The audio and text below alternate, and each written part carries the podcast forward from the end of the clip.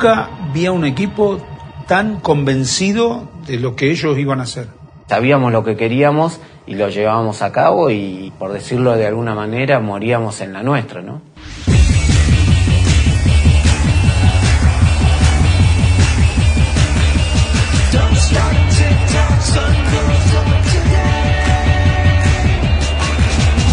El tercer puesto en la Copa del Mundo del 2007 representa la hazaña más importante del rugby argentino.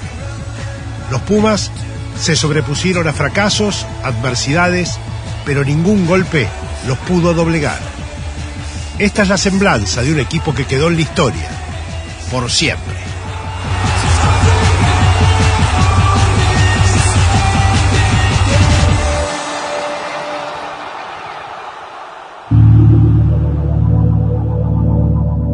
Creo que las razones de, los bien que nos fue en el 2007 fue haber tenido el fracaso del 2003.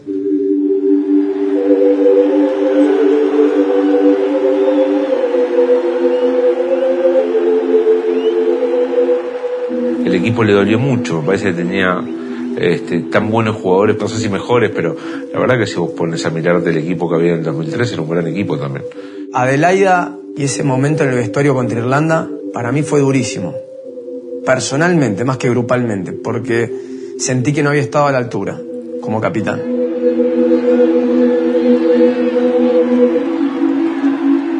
Creo que fue posiblemente ese el momento más difícil de todos, es decir, bueno, ¿qué hago acá? Me vuelvo a mi casa, con mi familia y tratar de, volver a, a mi profesión, ¿no? Todo se construye para mí cuando das un paso en falso o cuando te toca pasar momentos difíciles. Después de perder con Irlanda por dos puntos, no clasificar, eh, entendimos y empezamos a hablar de que para llegar lejos hay que sacrificarse mucho más.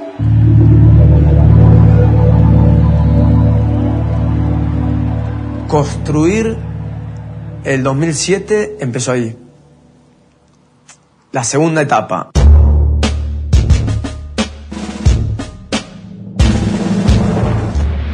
Quizás en una primera etapa estábamos contentos, pero después eh, nos empezó a molestar, el perder por poco nos empezó a molestar y, queríamos ganar. Nosotros de ese momento teníamos que empezar a hablar de ganar.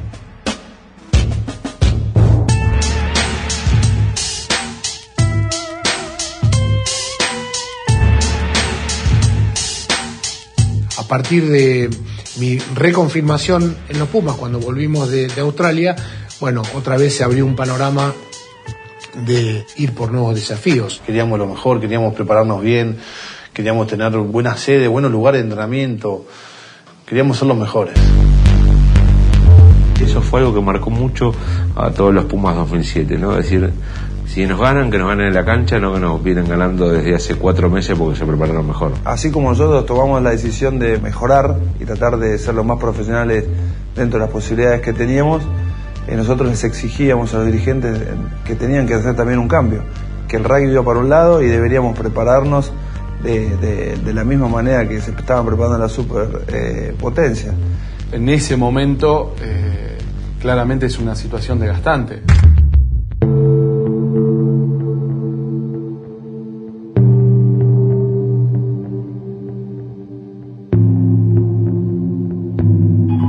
Fueron momentos duros, durísimo, pues de hecho a mí me tocó ser uno de los que firmamos la carta de renuncia. ¿Sabes lo que es renunciar a tu seleccionado? Eh, yo hoy lo pienso y digo, ¿cómo lo hice? No sé, en un acto de inconsciencia, porque jamás renunciaría a ponerme la camiseta de Argentina.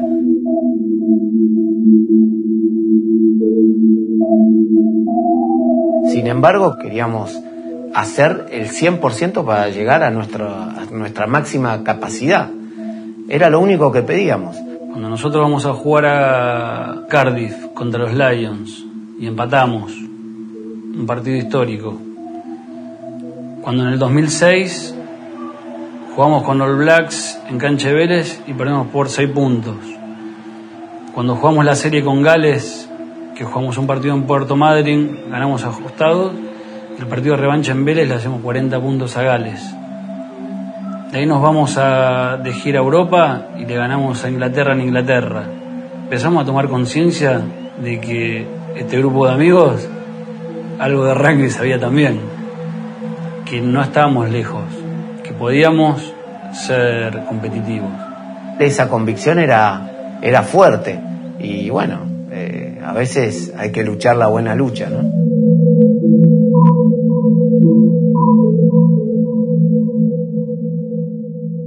Algunos triunfos memorables son vitales para robustecer la confianza. Pero estalla la crisis con la dirigencia y los jugadores renuncian al seleccionado. La fortaleza del plantel es inquebrantable. La renuncia del año anterior al Mundial creo que muestra un poco la convicción y lo unido que estaba el grupo. Obvio que fue triste, obvio que fue duro, pero estábamos tan unidos que rápidamente todo se resolvió. Yo nunca pensé que no iban a jugar. Y ellos, ellos tampoco.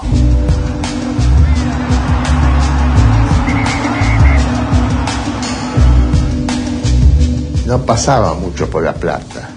El centro del tema era poder prepararse para competir mano a mano con lo mejor del mundo. O hacías eso y tenías un plantel profesional en serio, o te bajabas de ese caballo y competías al segundo nivel.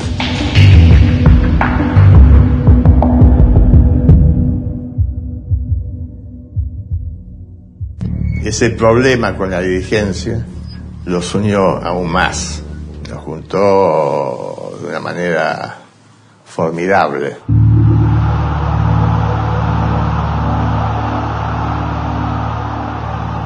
Acá lo bueno es que todo, todo el mundo estaba enfocado en la misma, que quería lo mejor para el equipo en ese mundial. Los más jóvenes obviamente no decíamos nada, como corresponde. Este, respetábamos a los mayores, ellos decidían, ¿eh? si había algo que hablar, se hablaba entre nosotros, perfecto, y se cambiaba. Vos no podés llegar a tener un gran equipo si no tenés un grupo muy fuerte.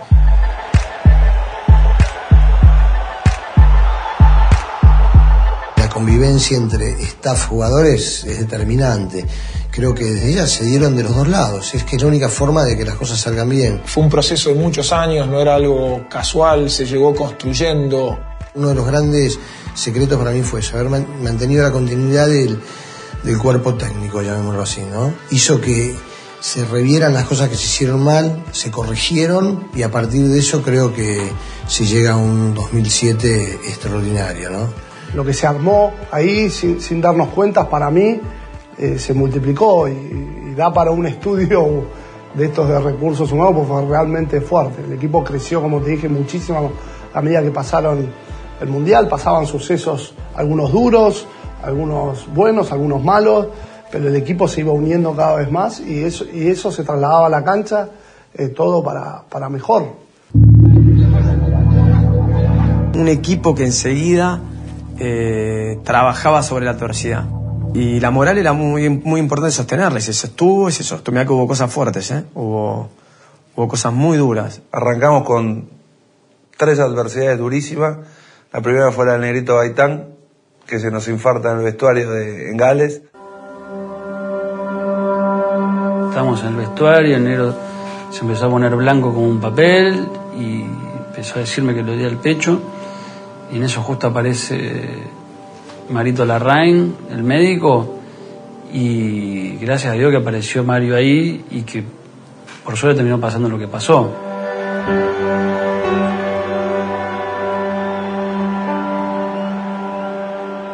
Estaba haciendo lo que me gustaba, lo que más quería. Así que si hubiese terminado todo ahí también hubiese estado bien. Si vos me preguntás a mí eh, en el debe y en el haber qué me dio y qué me sacó el rugby, eh, tengo saldo positivo por escándalo.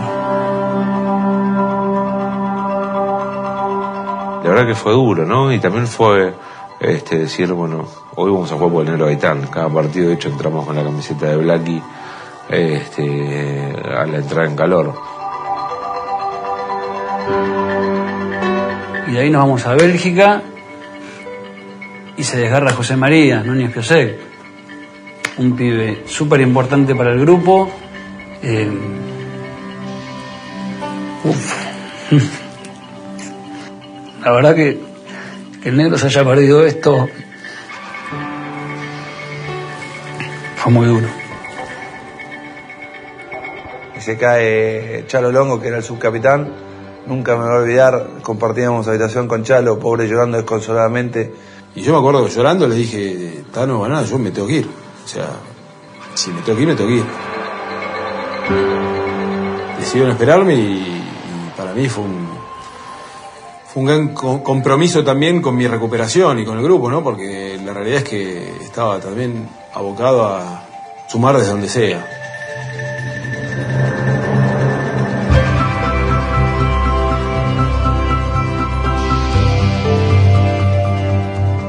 Uno no deja de ser Puma cuando se saca la camiseta en el vestuario y la pone en el bolso o la manda a lavar.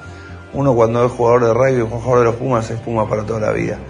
Y yo creo que nosotros mostramos una imagen adentro de la cancha de rugby que es el ADN un poco del argentino, combativo, el ir para adelante, el nunca dar un paso atrás.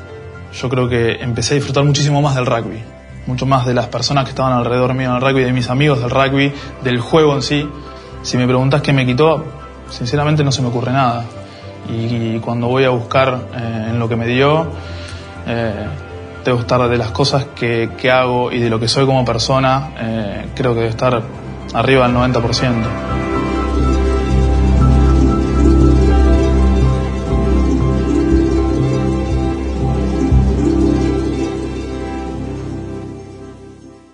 Las adversidades golpean duro en las horas previas al Mundial.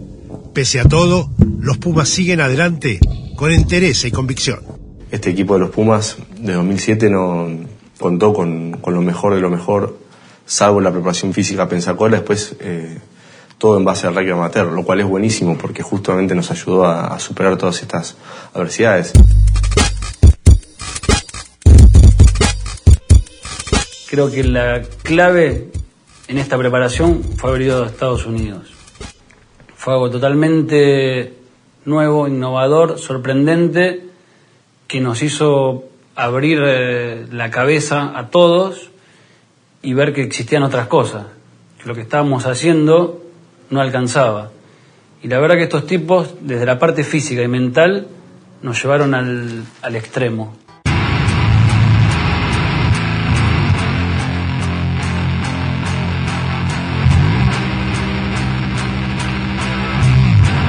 Mundial 2007, lo primero que se me ocurre en la cabeza es la pedalera esa de Pensacola. Sufrir ahí como un condenado durante dos semanas, viendo al lado mío a Chalo cómo sufríamos los dos, nos metían en nuevas máquinas, nos testearon todo, nuevos saltos.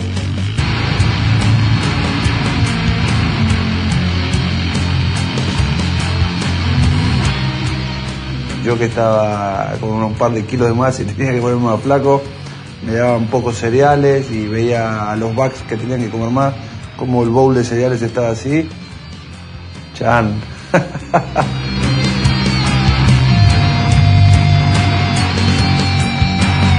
Fueron 15 días que me hicieron muy bien, pero la verdad que creo que yo a esa edad, y ya siendo mi último mundial, he sufrido bastante.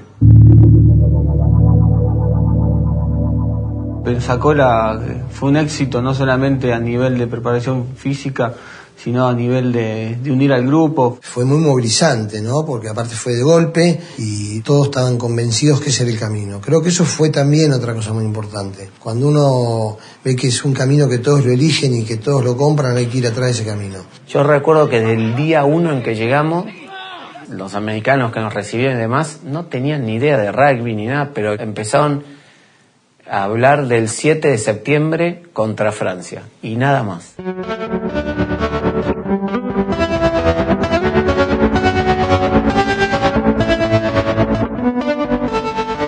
Cuando le ganemos el 7 de septiembre a Francia, trabajamos para ganarle y te lo metían, te lo metían, te lo metían. Y uno decía, bueno, este tipo está, está bien, está soñando el sueño americano, bla, bla, bla. Y hasta en un momento te la empezás a creer vos también. Cuando volvimos de Pensacola y empezamos los entrenamientos en Newman, eh, ya veíamos que iba a ser algo nuevo, que iba a pasar algo. Yo estaba convencido adentro. Me lo guardaba, no lo hablaba mucho, pero estaba convencido cómo, cómo se estaba tomando y todo, cómo, cómo venía todo, que algo fuerte iba a venir. Uno siempre sueña con salir campeón, con ganar grandes partidos en grandes estadios. Yo no sé si al principio, al principio de todo esto pensaba con algo de esa magnitud. Con el paso de los días y de los entrenamientos y de la preparación y te ibas dando cuenta del compromiso de, de tu compañero, eh, te sentías como más respaldado por el de al lado y bueno, a, a, partir de esas sensaciones que uno va teniendo, se iba convenciendo de que, de que ese equipo tenía algo especial. Uno sentía que, que, que todos esos sueños había con qué hacerlos más concretos, más reales, bajarlos, no dejarlos abstractos, sino bajarlos a la realidad.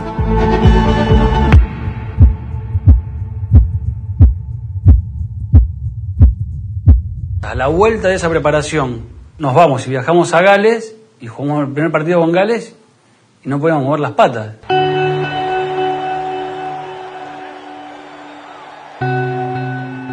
Así que llegamos al Mundial un poco preocupados, no sabíamos qué iba a pasar, teníamos miedo contra Francia, me acuerdo, ellos le habían ganado dos veces Inglaterra, llegaban afiladísimos. Y ese miedo también es, eh, no miedo, sino aprensión y demás, que sí, flaco, te lleva a sobrepasarte.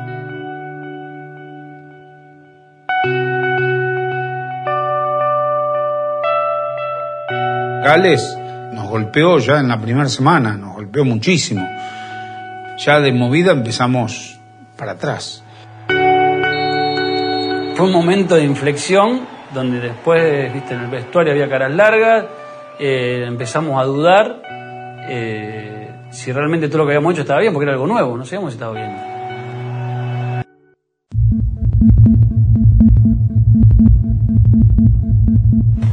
Entre ansiedades e incertidumbre, llega la hora del debut en París. El choque inicial con Francia definirá claramente la identidad del equipo. Sabíamos que por ahí iba a ser un partido muy duro, que teníamos la posibilidad de ganarlo, por supuesto, porque cada jugador que entra a la cancha sabe o siente que puede ganar ese partido, porque si estás a perder, vas a perder automáticamente. Me acuerdo la apuesta que me hacía Dominici, juraba que nos metían 50. La mayoría del equipo estábamos jugando en Francia, nos conocíamos a la perfección a los jugadores que estaban enfrente. Por ahí no los veías tan este, imposibles, conocía las debilidades, las fortalezas. Creo que todas esas cosas nos iban motivando más y cada vez más. Y así fue como el, el primer partido estaba convencido de que si hacíamos las cosas más o menos bien y defendíamos como teníamos que defender, podíamos ganar.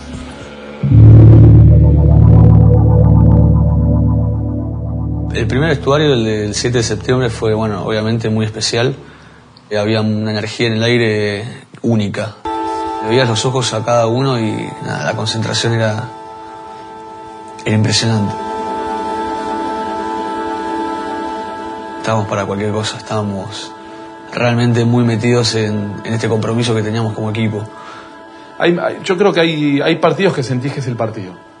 Hay partidos que sentís que es el día no, no, no, no sé, no, sé cómo contarlo. Eh, para aquel que hace deporte y que vive estas experiencias, por ahí es más fácil entenderlo. Para aquel por ahí que no lo hace, no. Pero son esos días que, que lo sentís, que las cosas se dan. Después por ahí no se te da, pero que, que sabes que hay algo diferente. ¡Qué momento, señoras y señores! Francia-Argentina.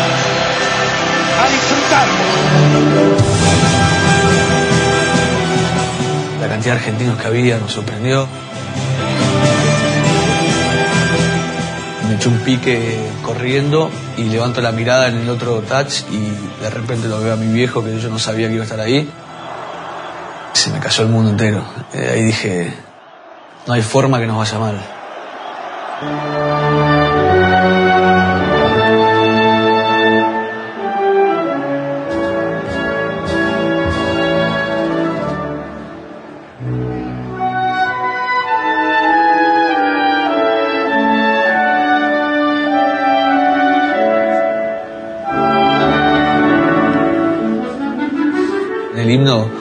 Todas esas cosas se te vienen a la cabeza y, y salís eh, como un desaforado a la cancha.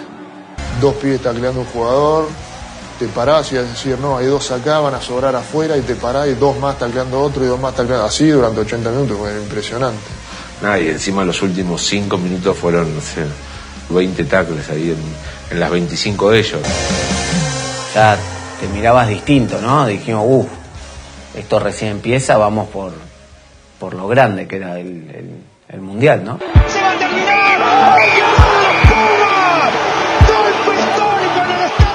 Ese primer partido obviamente nos dio un plus de confianza para todo lo que vino después. Era el primer paso de algo que queríamos conseguir, ¿no?